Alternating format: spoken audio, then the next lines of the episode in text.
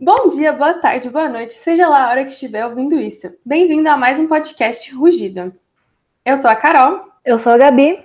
E hoje, em mais um episódio comemorativo especial de um ano do Rugido, estamos com um convidado muito especial, Murilo Bispo, que é cantor, músico, ator, muitas coisas. Murilo, seja bem-vindo, obrigado por aceitar o nosso convite. Imagina, obrigado a vocês, prazer estar aqui. Bom, então para a gente começar, você pode contar um pouquinho sobre você, sobre suas experiências, sobre sua trajetória com a música? Boa, eu na verdade eu sou publicitário de formação, quando chegou ali no, no terceiro ano, que é aquele momento dramático que todo mundo passa, de o que, que eu vou ser quando eu crescer, eu já tinha a música como grande aliada da minha vida, assim, minha paixão pela música começou desde muito pequena por conta da minha família, especialmente por parte de pai, É, e eu comecei a tocar guitarra com 10 anos, comecei a estudar guitarra com 10 anos, então tinha aquele sonhozinho de moleque ali de, de me envolver mais diretamente com a música, mas eu não me via profissionalmente tocando isso, assim. É, e aí, quando chegou no terceiro ano, eu optei por fazer publicidade, porque eu achava que, de alguma forma, é, as coisas iam se conversar, assim, a carreira publicitária, ela tem a- um quesinho artístico envolvido, e por isso que eu escolhi publicidade. Fui cursar, me formei em 2017, e aí, em 2018, logo depois de eu me formar, eu me inscrevi no The Voice, também totalmente despretensioso, e cheguei até as semifinais, e a partir dali que tudo começou a acontecer do lado artístico. É, em 2019, eu recebi o convite para gravar um longa-metragem em Team, que se chama O Melhor Verão das Nossas Vidas. Comecei a lançar meu trabalho autoral em 2020, então as coisas têm caminhado do lado artístico desde 2018, desde a da chegada às semifinais do programa. Então, assim, desse tudo que aconteceu, você consegue marcar um ponto, assim, tipo, que você olha assim, meu, é isso que eu quero pra minha vida, quero ir pra esse la- lado artístico, ou foi isso, tipo, foi indo e, ó, cheguei aqui. O programa foi um baita divisor de água, assim, que foi como eu comentei agora, porque eu estava me formando em 2017 em publicidade, já estava trabalhando na área desde o segundo ano da faculdade, assim, super focado, é, e o programa me acendeu, assim, esse lado de trabalhar profissionalmente com a música, que é uma coisa que eu nunca tinha considerado, ser de fato um, um profissional da área e me envolver com o negócio da música, que é muito diferente de ser artista. Você ser artista é uma coisa, você se envolver com o negócio da música é outra. Então, ali eu entendi que de fato eu gostava dessa parte mais de negócio da música também, e comecei a estudar muito e conversar com muita gente, é, e naturalmente desprender bastante tempo a, a busca dessa identidade autoral, né, que acho que é o mais difícil do trabalho artístico, é você se encontrar artisticamente é, e ao mesmo tempo o que você decidiu para você artisticamente conversar com muitas pessoas e muitas pessoas gostarem daquilo também.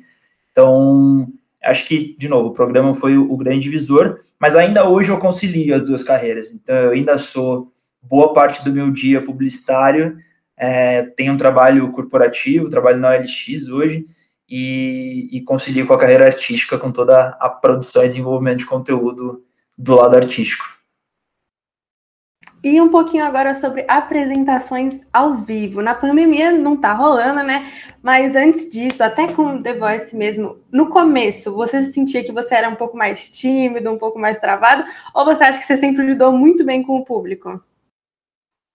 Cara, na verdade, eu acho que diferente do que acontece hoje com muita gente que começa, sei lá, no YouTube ou em, em qualquer outro tipo de, de meio digital, assim, começa a tocar dentro do quarto e, e, e- se descobre artista ali, comigo foi muito diferente, assim, eu acho que eu, eu bebi um pouco da fonte da escola antiga de começar a tocar já para as pessoas, né, então é, sempre vi meu pai tocando para pessoas, sempre vi meus tios, meus primos tocando para pessoas, e, e eu, quando comecei a estudar guitarra e comecei a tocar, também comecei a tocar para pessoas. Então, é, não só no âmbito familiar, ali tocando com a família e para os amigos da família, mas dentro do instituto que eu estudei guitarra, a gente tinha anualmente uma apresentação da escola toda.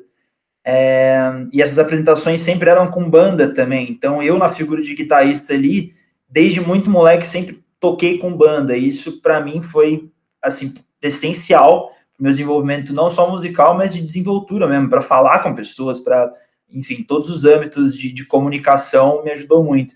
Então, respondendo sua pergunta, praticamente sim, eu sempre me vi muito como um cara de palco, sempre tive uma certa facilidade de lidar com isso. E, assim, você lidando com o público, né? Você falou que, que lida bem. Mas eu acho que é muito difícil alguém logo de cara se dar bem. Isso pode até desmotivar algumas pessoas. Pode ser motivação e desmotivação. E para você, o que, que te motiva a continuar, a melhorar cada dia mais? E de contrapartida, o que te desanima, sabe? Que, qual, como que é essa balança? Legal. É, muita gente fala sobre a dificuldade da carreira artística, né? E de fato, eu acho que ela existe. É, ela é um pouco mais acentuada que outras carreiras, sim, porque existe um elemento que é o elemento, esse elemento de conexão que eu comentei, né? O trabalho artístico ele precisa te agradar, obviamente, porque você como artista precisa gostar do que você faz, você precisa ser sincero com aquilo que você está produzindo e ao mesmo tempo aquilo que você gosta precisa chegar até pessoas que gostam da mesma coisa, né? Então é, é, existe esse, esse ponto especial da carreira artística que é essa conexão entre o que muitas pessoas gostam e o que você gosta. É, e um artista, quando ele se torna mainstream, quando ele se torna um artista famoso de sucesso, ele conseguiu achar esse ponto ótimo, né? Do que ele gosta de fazer com que muitas pessoas gostam de ouvir ou gostam de ver, enfim, no caso de audiovisual. É, então, eu acho que a grande dificuldade é essa, você encontrar esse ponto ótimo que muita gente passa a vida inteira procurando e não encontra, infelizmente, e muita gente encontra muito cedo e desde muito pequeno, às vezes até é, criança mesmo já consegue ter uma carreira de sucesso. É, isso por sucesso aqui entendam um, um, volume de pessoas muito grande conhecendo, né? Porque acho que sucesso vai um pouco além disso, mas é, um, chegam em muitas pessoas. É, e o lado positivo, obviamente, é a retribuição que se tem por qualquer tipo de entrega artística que você tem, né? Então, é, é até meio, meio, de fato, balanceando, que foi o, termo que você usou, assim, porque o mínimo de pessoas que acompanham o seu trabalho artístico, de alguma forma se identificam com ele. Então, é, ter, cara, uma ou um milhão de pessoas gostando de uma coisa que você gosta é muito legal e muitas pessoas se inspirando no que você faz é muito legal. Então, eu acho que a resposta das pessoas que gostam do que você faz é o ponto maravilhoso da, da carreira artística. E o desafio é achar o ponto ótimo, como eu comentei, que eu chamei aqui de ponto ótimo, para chegar em cada vez mais pessoas e conseguir crescer o seu trabalho. Bom, falando um pouquinho sobre o mundo da música e tudo mais, o tema que a gente fez para o nosso mês comemorativo de aniversário é redes sociais. E as redes sociais, eu acredito que elas contribuíram muito em muitos ramos, mas principalmente nesse mundo do entretenimento, da música, facilitou muito. Hoje em dia é muito mais comum pessoas que têm um público menor já terem as suas músicas, os seus conteúdos no Spotify, no Deezer, no YouTube, em plataformas grandes. Mas ao mesmo tempo, às vezes essas mesmas pessoas que já estão nessas plataformas grandes não têm tanta visibilidade. O que, que você acha sobre isso? Você conhece alguém assim que não tem tanta visibilidade quanto você acha, tipo, caraca, aquela pessoa é muito boa, mas não tem tanta visibilidade? Ou alguém que por conta disso, de muitas plataformas, estourou e você fala: caraca, aquela pessoa às vezes nem tem tanto talento assim, mas por conta de um marketing incrível, ela acabou bombando? É, eu, eu acho que esse novo cenário da, da distribuição de, de conteúdo, é, como você bem comentou, tem os prós e contras, assim, eu acho que do lado positivo é exatamente isso, é o fato de qualquer pessoa poder ser artista, eu vi, eu lembro aonde que eu vi uma entrevista de alguém dizendo que achava um absurdo isso de, de ter pulverizado tanto é, o, o, acesso a essa distribuição de, de, de, música e tal. E, e um outro cara rebateu na hora e falou: bicho, não tem nada mais maravilhoso do que você deixar todo mundo ser artista. Se todo mundo no mundo fosse artista, o mundo ia ser muito melhor, você pode ter certeza disso. É, então, eu acho que o lado positivo é a democratização, de fato, do acesso é, falando até um pouco mais em detalhe, eu vejo uma democratização do acesso, inclusive à produção musical. Você vê que não é mais o, o, o, cover do YouTube com violão e voz e uma câmera de celular. Não, tem muita gente de dentro do quarto produzindo um disco inteiro. É, porque tem acesso à ferramenta, tem acesso a software, tem acesso à informação, que eu acho que é o mais importante. Né?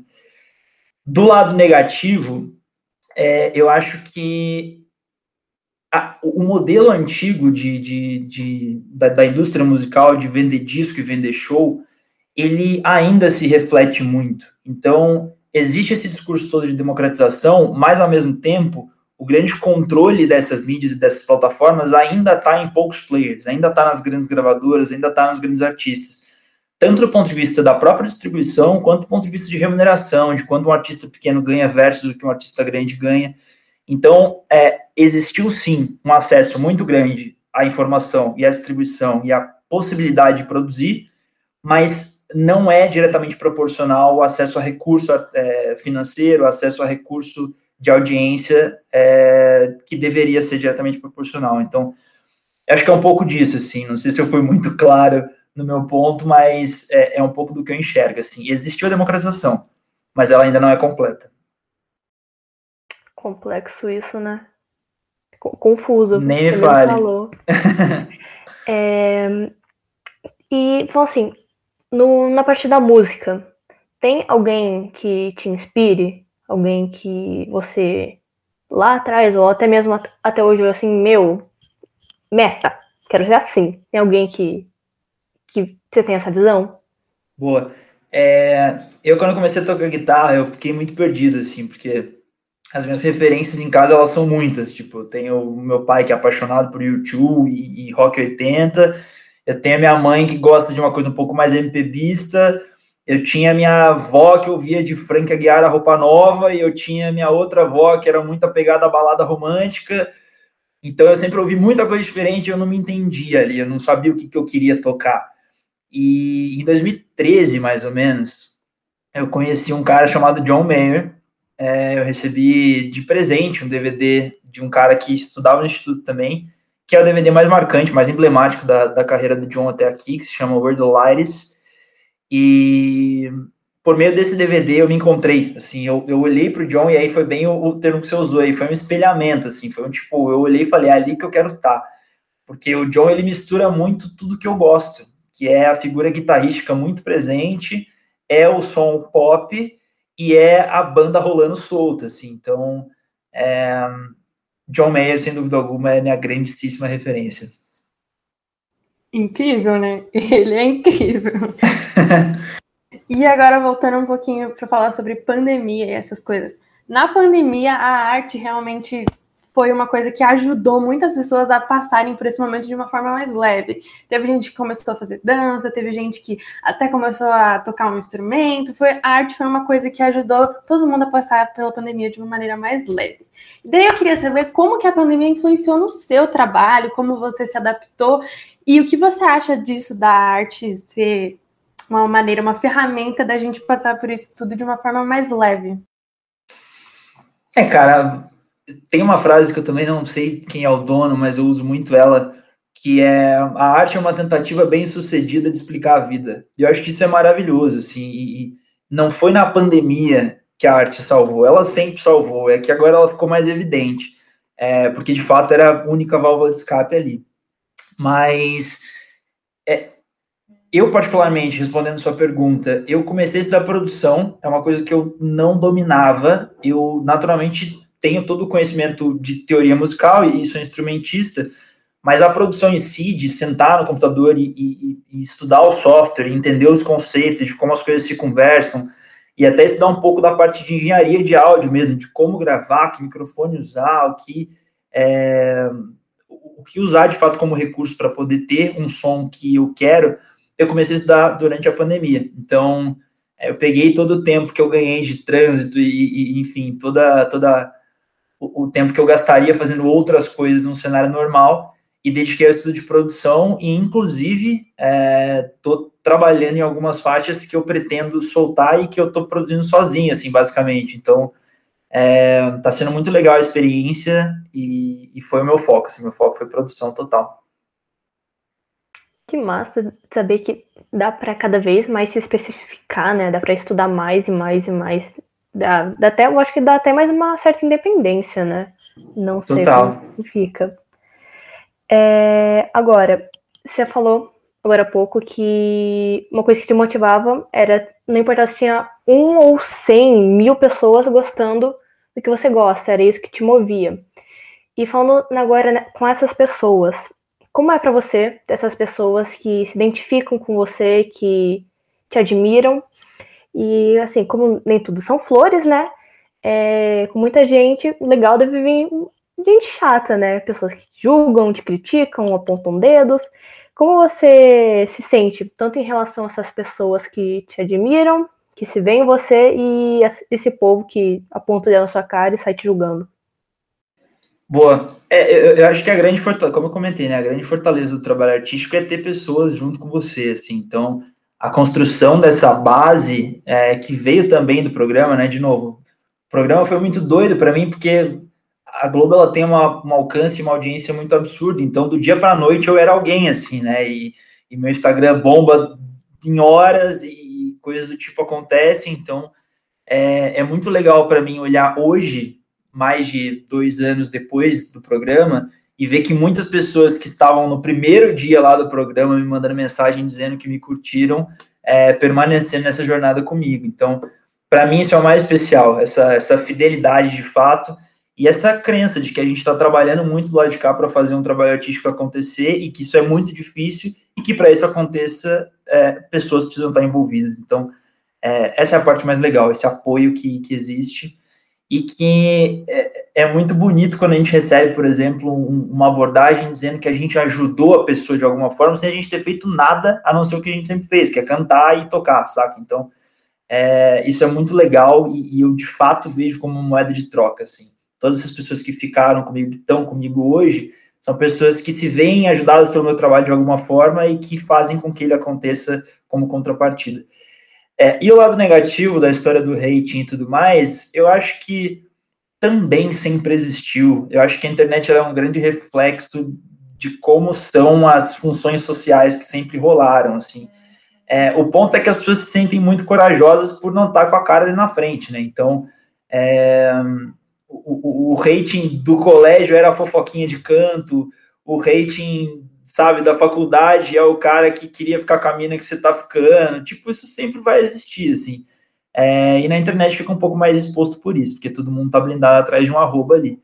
Mas o que é preciso ser feito, e comigo não é diferente, é, cara, de fato ignorar. Pode parecer clichê, mas é, só você sabe da sua trajetória, só você sabe do quanto você está batalhando por aquilo que você quer, e quem está te apoiando é infinitamente mais importante na sua jornada do que quem não está. Então, sempre foque em quem te dá apoio, que eu tenho certeza que vai ser muito melhor para você e para sua jornada.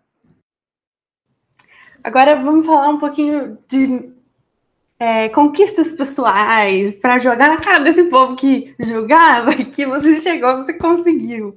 É, qual você acha que foi o seu momento ápice até hoje? E também tem algum projeto para esse ano que ainda vai sair, que você pode contar com a gente? Boa, momento ápice. Momento ápice para mim foram foi uma sequência, na verdade, de dois shows que aconteceram logo depois do programa. Um em Cruzeiro, que é a cidade onde eu cresci, e o outro em São José do Barreiro, que é a cidade onde eu basicamente passei metade da minha vida, porque todo final de semana da minha infância eu estava lá, que é a cidade da minha avó, e onde meu pai nasceu. E foram dois shows muito lotados e shows públicos, né? Foram shows de praça. E eu sempre tive sonho de fazer show de praça, porque eu cresci em show de praça. E eu vi as bandas de show de praça e falava, caraca, velho, deve ser muito massa tocar num palco desse, assim, tipo, de festinha de quermesse mesmo, assim. É isso que eu queria fazer algum dia na minha vida. E, e, rolou, e rolou muito acima da minha expectativa, porque o show de Cruzeiro deve ter dado mais de 5 mil pessoas e o de Barreiro deve ter dado umas três, assim. Então, é, de fato, foi muita gente é, e muita gente que demonstrou carinho, assim. É, foi muito especial. Tem, tem a famoso, famoso ditado de que santo de casa não faz milagre, né? Então, para mim, foi muito lindo ver aquilo acontecendo num lugar onde eu cresci e não num lugar onde eu não era conhecido ainda. É, e sobre projetos. Pro... Pode falar. Não, só ia comentar que por experiência própria foi muito legal mesmo. Assim, tava todo mundo lá, assim, muito tipo, caraca, Murilo, ele fica aqui, tipo, na praça com a gente, agora ele tá lá, que incrível. Foi, foi muito incrível. Mas, é, e sobre projetos para o ano, eu, no, no final do ano passado, eu abri um financiamento coletivo e também foi um ponto alto da carreira, já somando esses dois shows é, a gente sabe que o artista independente tem essa dificuldade né, do recurso financeiro para poder executar um projeto que seja maior. E eu abri esse financiamento coletivo, que é a famosa vaquinha online, E em janeiro desse ano, a gente bateu essa vaquinha e foi muito maravilhoso, assim, porque, cara, vi o projeto acontecendo no momento em que fechou, assim, né? Tipo, tudo passa pela cabeça, tudo que eu tinha desenhado, planejado, é, acontecendo de fato. Então, este projeto, que vai se chamar 96, ele é um projeto que ele está acontecendo paralelo a outros, então eu já estou trabalhando em cima dele, ainda timidamente, porque eu não posso estar em estúdio, né? Não posso estar, tá, tá, de fato movimentando o projeto como deveria, mas ele já está acontecendo e engatinhando. E no paralelo, sim, tem outros dois projetos. É, um deles provavelmente sai ainda esse ano. A gente está dependendo do cenário macro, porque ele importa muito, né? Importa que as pessoas estejam dispostas, eu acho que é esse termo, a, a ouvir coisa nova, sem pensar nas coisas tão básicas que a gente está tendo que pensar por agora, né? Que é, cara, cuidar da nossa família, cuidar da gente. É, mas sim, sim, existem projetos. Esse 96 é um projeto grande que deve acontecer entre esse ano e ano que vem, e tem outros dois engatilhados aí para a gente soltar. Várias coisas, várias coisas. Bom, é, você canta, você toca guitarra, você, você tá aprendendo a produzir, entre essas coisas aí, né? Você tem alguma preferência, assim, algo que te move mais, seu preferidinho, assim, do coração? Eu gosto muito de tocar guitarra, cara. Gosto muito mesmo, assim. É, sou muito apaixonado por guitarra. É, foi meu primeiro instrumento. Eu, eu falo isso para todo mundo. Eu não sei por que eu escolhi guitarra. Eu não tenho nenhuma lembrança. É, meu pai sempre tocou violão e as minhas referências nunca foram guitarristas, sempre foram cantores. É, quando eu era mais novo, né? Especialmente Felipe Dilon.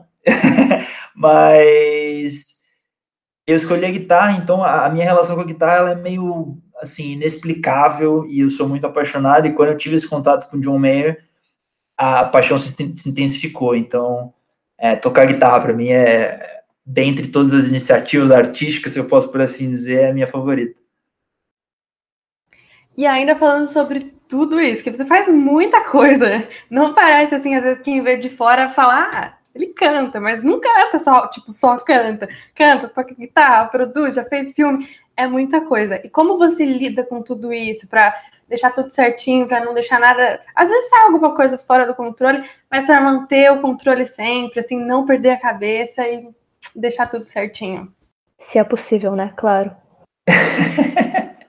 é, sanidade mental às vezes dá uma sambada. Mas é. Eu acho que eu dependo de pessoas, cara. Eu acho que é, é uma coisa que eu sempre tive comigo que é necessário, assim, a gente assumir que a gente depende de pessoas. Então, para fazer muita coisa, eu preciso de muita gente. É, eu não tô nunca sozinho em nenhuma iniciativa que eu tenho. Sempre tem alguém comigo é, me dando uma força, seja para diminuir a minha carga de trabalho mesmo operacional sobre aquilo, seja para dar um incentivo e falar, cara, é por aí mesmo e vai, sabe?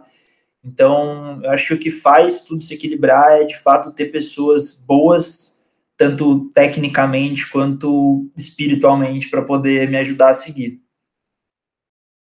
É... Agora falando um pouco mais dessa parte da rede social, né, que é um dos nossos focos nesse mês. Como que você acha que as redes, as mídias digitais, tanto plataformas de divulgação de áudio, né, como o Spotify ou o Deezer, é, como você acha que interfere no seu trabalho e como que é a sua relação de, sei lá, de é, postagem, do que postar, você vai postar muito da sua vida, mas também tem que postar do, do seu trabalho, como que você, a sua relação com as redes em geral? Legal. É, eu acredito, o primeiro ponto que eu acho que é essencial todo mundo ter na cabeça é que não tem receita. É, vocês vão ver muita coisa aí pela internet dizendo, sei lá, de infoprodutos, de curso online, de como aumentar o número de seguidores ou de balalá. Cara, especialmente quando a gente está falando de música, eu volto ao ponto, é conexão entre duas pontas, o artista e a pessoa que está ouvindo. É, tem uma frase muito bonita do Danny Black, ele disse que quando uma composição é lançada, ela deixa de ser do compositor, ela passa a ser da pessoa que está ouvindo. É, e eu acredito muito nisso. Então, todo mundo que é, produz conteúdo hoje, seja o influenciador de TikTok, seja o músico, é, esse cara está buscando uma conexão. E pode ser que ele encontre muitas pessoas que se conectem, pode ser que não. É, é, de novo, é aquele mesmo ponto que eu comentei anteriormente. Então, o que eu tento fazer sempre é, nas minhas redes sociais, manter um equilíbrio entre o que eu sou pessoalmente e o que eu quero entregar musicalmente. É, esse equilíbrio eu acho que ele é muito saudável. E sobre lançamentos de música, eu acho que eu, eu tenho, inclusive, repensado muito isso, porque a gente tem essas novas plataformas de streaming como o principal, a principal forma de distribuição de música, e a gente muitas vezes compara essas plataformas com o modelo antigo, né, de lançar disco, de colocar na loja, de, de... e na verdade é muito diferente, né? Se for pensar a facilidade que existe de soltar um, um arquivo de áudio ali dentro do Spotify, cara, eu deveria talvez postar toda semana um cover com violão e voz e jogar no Spotify, por que não? Então, é, eu acho que está todo mundo meio que repensando esse modelo e, e, e, como de fato um artista encara essas plataformas, mas eu hoje ainda tenho seguido, entre aspas, o que é tradicional dentro das plataformas de streaming, que é de fato lançar trabalhos, sejam eles singles, EPs ou álbuns, dentro do, das agregadoras que são as figuras que distribuem as músicas para todas as plataformas, né? Então é, é um pouco dessa maneira que eu enxergo a distribuição do streaming hoje e a utilização das redes sociais. Agora, voltando um pouquinho, falando sobre o The Voice, o programa e toda a repercussão que teve. Você imaginava que ia ser assim tão rápido, que nem se falou, do dia pra noite, Instagram bombou, um monte de gente começou a saber quem era você, um monte de gente, tipo, caraca, adorei a sua performance. E você imaginava que pessoas iam começar a te olhar como ídolo mesmo? Porque tem muitas pessoas que te enxergam como um ídolo. E deve ser uma sensação muito louca, assim, do dia para noite mudou muita coisa na sua vida. Como que foi tudo isso? Foi doideira, foi doideira total, assim. Eu, obviamente, eu tinha uma expectativa é, por, por ser Globo, enfim, por, por ter uma por ter tido uma execução que na hora que eu saí do palco eu senti que foi legal, assim, tipo, e, e e os técnicos se conectaram com aquilo também. É, mas eu não imaginava o volume que ia ser, não, confesso. Tipo, a minha chegada à semifinal, na verdade, foi uma coisa muito impensada, né? Tipo, eu queria entrar e se virasse a cadeira para mim já estava maravilhoso. E quando eu vi, eu estava na semifinal e eu falei, cara, o que está acontecendo? não estou entendendo. É... Mas foi incrível, foi incrível. É, e a história do, do ídolo, para mim, foi muito curioso, porque é, quer queira, quer não, isso é uma coisa que eu, eu preciso falar também, assim, existe muita gente que deposita expectativas sobre coisas de si em outros, né? É, e eu vejo muito isso acontecendo na internet hoje. Como o tema aqui é redes sociais, acho que é legal gente trazer esse tema. É, muitas pessoas pegam questões de, de, enfim, falta de apoio familiar ou falta de amizades sinceras ou coisa do tipo e depositam todos esses critérios, todas essas carências em pessoas na internet, em, em figuras que estão fazendo dancinha no TikTok, sabe? Sem nem saber qual que é a história daquela pessoa, sem nem saber qual que é o motivo que faz ela estar tá ali fazendo aquela dancinha. É, e aqui não tô sendo crítico a quem faz dancinha no TikTok, tá? Tô só colocando um ponto de que muita gente deposita expectativas e, e, de fato, como você bem trouxe o termo, considera como um ídolo uma pessoa que nem sabe de onde veio e para onde vai, nem sabe por que tá fazendo aquilo que faz, sabe? É, então, para mim, isso foi muito louco e eu sempre quis é, deixar muito claro para as pessoas que me seguem, que acompanham meu trabalho, que me querem bem, que eu tenho sim esse norte, eu tenho essa clareza, eu sei o meu propósito e eu sei por que eu faço o que eu faço. Então, eu sempre me preocupei muito em passar isso e isso sempre me tranquilizou, porque se uma pessoa que me ouviu falando sobre o meu propósito, me ouviu falando sobre o que eu quero ser e o que eu quero fazer pelo mundo, e ainda assim ficou, é porque ela entendeu, porque ela está aqui. Então, é, eu acho que esse processo foi lento, demorado, delicado, mas ele aconteceu e hoje eu me sinto muito mais confortável com isso. É, realmente, só falar uma coisinha aqui dessa relação de ídolos. Realmente tem muitas pessoas que depositam expectativas e até, assim, emoções, assim, saúde mental nos ídolos. Tipo, ah, enquanto eu estiver escutando as músicas do meu ídolo, enquanto ele estiver postando um álbum novo, música nova, eu tô bem. Agora, se ele sumir por duas semanas, meu Deus, vou surtar. E às vezes é muito isso, a pessoa, sabe, tá ali só vivendo a vida dela, às vezes nem esperava ter uma repercussão tão grande, do nada vira e daí você fica, meu Deus, o que tá acontecendo? É, bom, como você disse, você é publicitário. Você não fez faculdade de música. E como você acha que é, é possível uma pessoa é, ir para esse lado artístico, né, da música, sem fazer essa faculdade? E você acredita que é, deixa eu reformular, é essencial uma pessoa fazer faculdade de música, fazer toda essa especialização? Você acha que o seu caminho teria sido mais fácil ou não? Como você acha? Ó, para responder essa sua pergunta, eu acho que tem uma pergunta anterior que é: o que eu quero fazer dentro da música? É, porque é, respondendo essa primeira pergunta, aí sim, é, é, a pergunta da faculdade vem na sequência. Porque ser artista e querer, por exemplo, ter um trabalho pop, um trabalho que tenha reconhecimento nacional e, e, e coisa do tipo, não precisa de uma faculdade. De fato, não precisa, porque a faculdade ela vai te dar embasamento muito teórico, muito é, especializado, inclusive, em um instrumento. Então, quando você vai fazer faculdade de música, você escolhe um campo instrumental que você quer seguir, né? Então, ah, eu quero ser especialista em cordas, eu quero ser especialista em e muita gente acaba seguindo para o lado acadêmico, do tipo, ah, eu quero estudar porque os modos gregos são aplicados na música do Safadão, sabe? Tipo, o cara cria um, uma teoria e uma tese e vai ser doutor nisso, sabe? É, então, se você quer ser um acadêmico da música, quer estudar e quer, enfim, trabalhar em grandes concertos e coisas do tipo, faz sentido.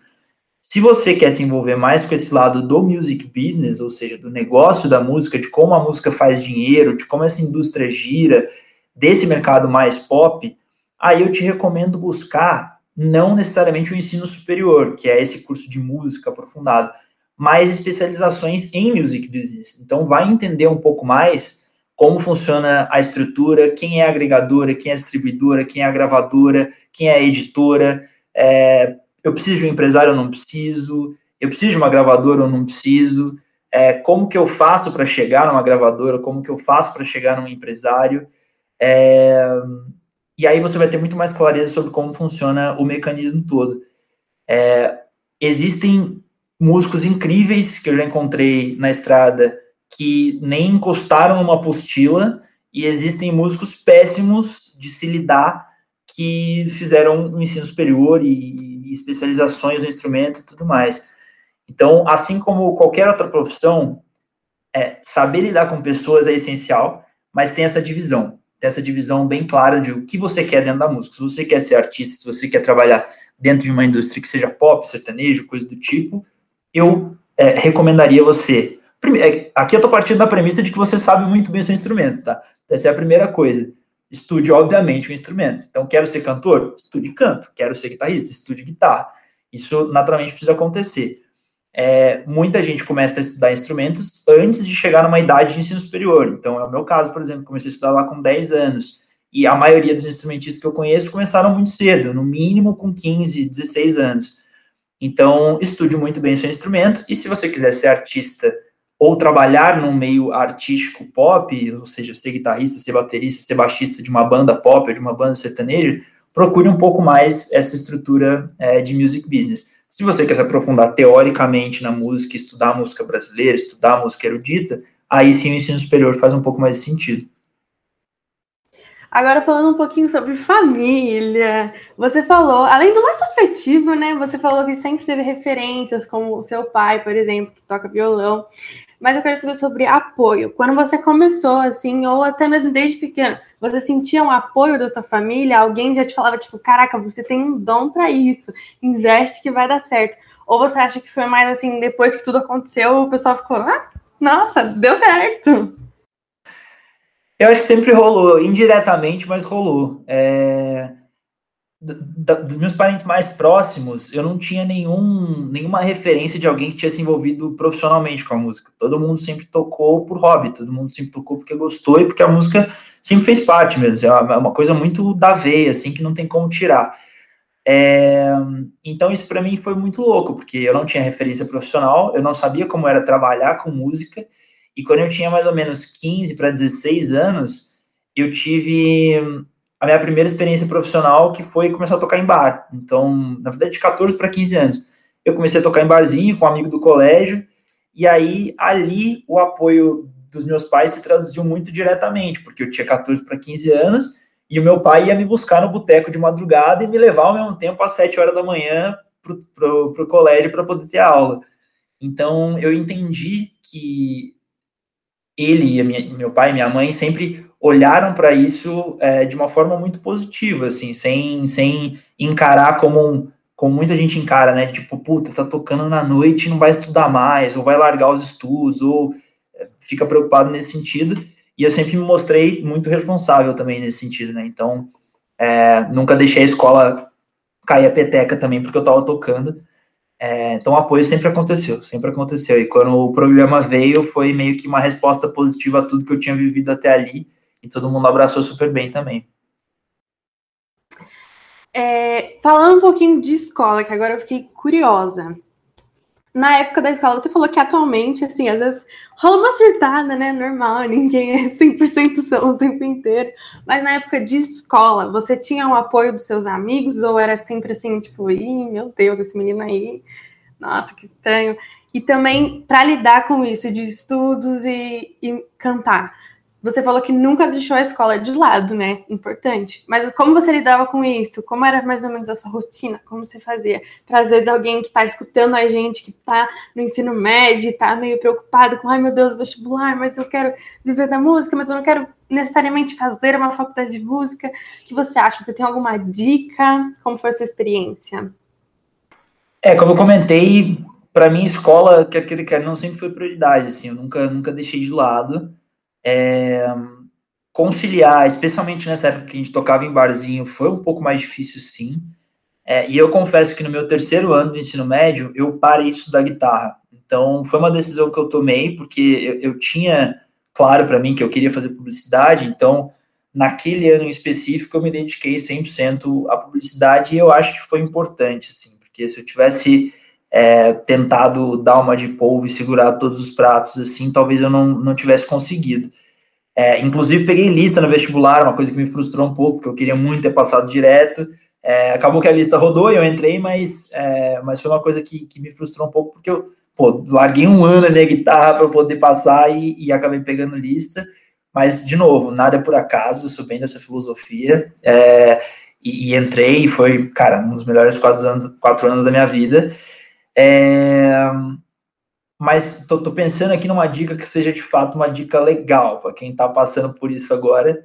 É, eu recomendaria você primeiro se encontrar no sentido de tipo assumir que é isso que você vai fazer. Eu sei que é muito difícil, porque, cara, com 16, 17 anos, eu acho uma cobrança quase que surreal. Você ter esse peso nas suas costas de, tipo, resolver o que você vai fazer pro resto da sua vida.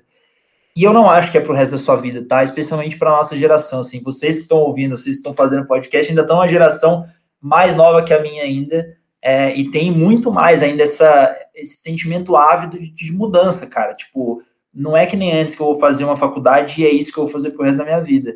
Eu mesmo, como publicitário, dentro da publicidade, eu mudei quatro vezes já minha área de atuação, e isso não foi um peso. Muito pelo contrário, foi uma escolha que me fez, inclusive, ganhar mais grana e, e conseguir mover. Então, pensa naquilo que você gosta, é, se dedica àquilo que você gosta, pesquisa muito sobre aquilo que você gosta e não pesquisa, tipo, só no nível guia do estudante, sabe? Tenta, de fato, conversar com pessoas que atuam, que eu acho que o podcast aqui ajuda muito, pelo que eu entendi, de profissionais que, que, que atuam nas áreas e que falam sobre isso então, converse com essa galera, entenda muito bem é, e dê foco. Dê foco, pelo menos esse aninho aí que você vai se dedicar aos estudos para poder passar em alguma coisa ou, é, ou resolver, enfim, tocar algum tipo de outro projeto na sua vida. Mas tenha foco, tenha sempre foco. Eu tenho amigos, por exemplo, que no terceiro ano do ensino médio resolveram gravar um curta-metragem em vez de, de estudar. E, e, fizeram isso, e não passaram em nenhum vestibular por opção, e gravaram curta-metragem e hoje trabalham com cinema porque fizeram isso. Então, é, não estou dizendo aqui que é regra, de novo, é, você largar o terceiro ano para fazer qualquer outra coisa ou você só estudar. Mas tenha foco, escolha. Eu acho que é esse o ponto. A partir do momento que você escolhe, tudo flui bem. E para a gente finalizar, tem alguma coisa. Acho que você já falou, né? Um pouco sobre quem está afim de seguir na carreira da música. Tem alguma coisa que você quer dizer para as pessoas que te admiram, que te acompanham? Só para a gente finalizar. Pô, muito obrigado. Eu acho que eu sempre vou dizer muito obrigado, porque é isso, tudo que eu faço aqui é extremamente de coração. São coisas que eu entendo que eu gosto e que se pessoas gostam também é muito massa. Eu falo muito isso no grupinho de Telegram que eu tenho com alguns fãs, é, que eu de fato sinto que é um grupo de amigos, assim, porque quando você tem uma amizade, nada mais, uma amizade em si nada mais é do que um, um monte de conexões que aconteceram. De você encontrando uma pessoa que gosta de muita coisa que você gosta também, e aí vocês, por conta dessa sinergia, se tornam amigos. E a relação do ídolo com o fã, para mim, ela é muito isso, cara. É, é uma pessoa que gosta de muita coisa que você gosta, inclusive aquilo que você produz artisticamente. Então, é, é sempre muito obrigado que eu falo. E obrigado a vocês também pelo convite. Estou muito feliz de ter participado aqui. Obrigada por ter aceitado o nosso convite, né? De ter vindo aqui conversar um pouquinho. Acho que se tem alguém que está escutando, que quer seguir na carreira da música, que queria, tinha curiosidade de saber como era, eu acho que já deu para dar uma ajudada. Você já ajudou bastante. Muito obrigada por ter aceitado o nosso convite. Fico muito feliz de você estar aqui. E é isso. Muito obrigada também a quem está nos ouvindo, né? Tanto ao Murilo, aqui o meu agradecimento ao Murilo por estar aqui com a gente e a todos que estão ouvindo. Boa, valeu, gente. E você que está ouvindo, não percam os próximos episódios dos nossos podcasts. E se tem alguma coisa que você quer que a gente fale aqui, que você não viu ainda, manda lá no nosso Instagram, arroba Rugido Podcast.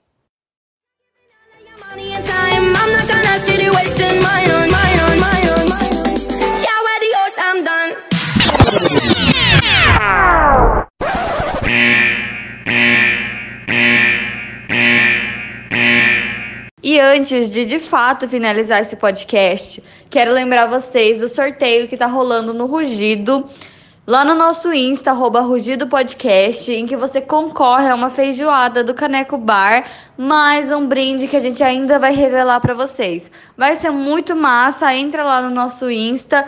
Todas as regras do sorteio estão na legenda e vocês vão gostar bastante.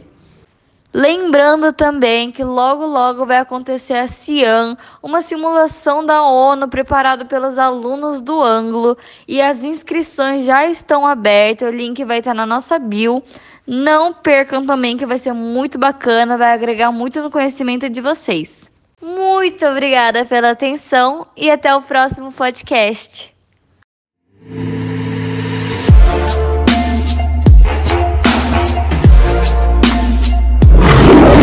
Let's go.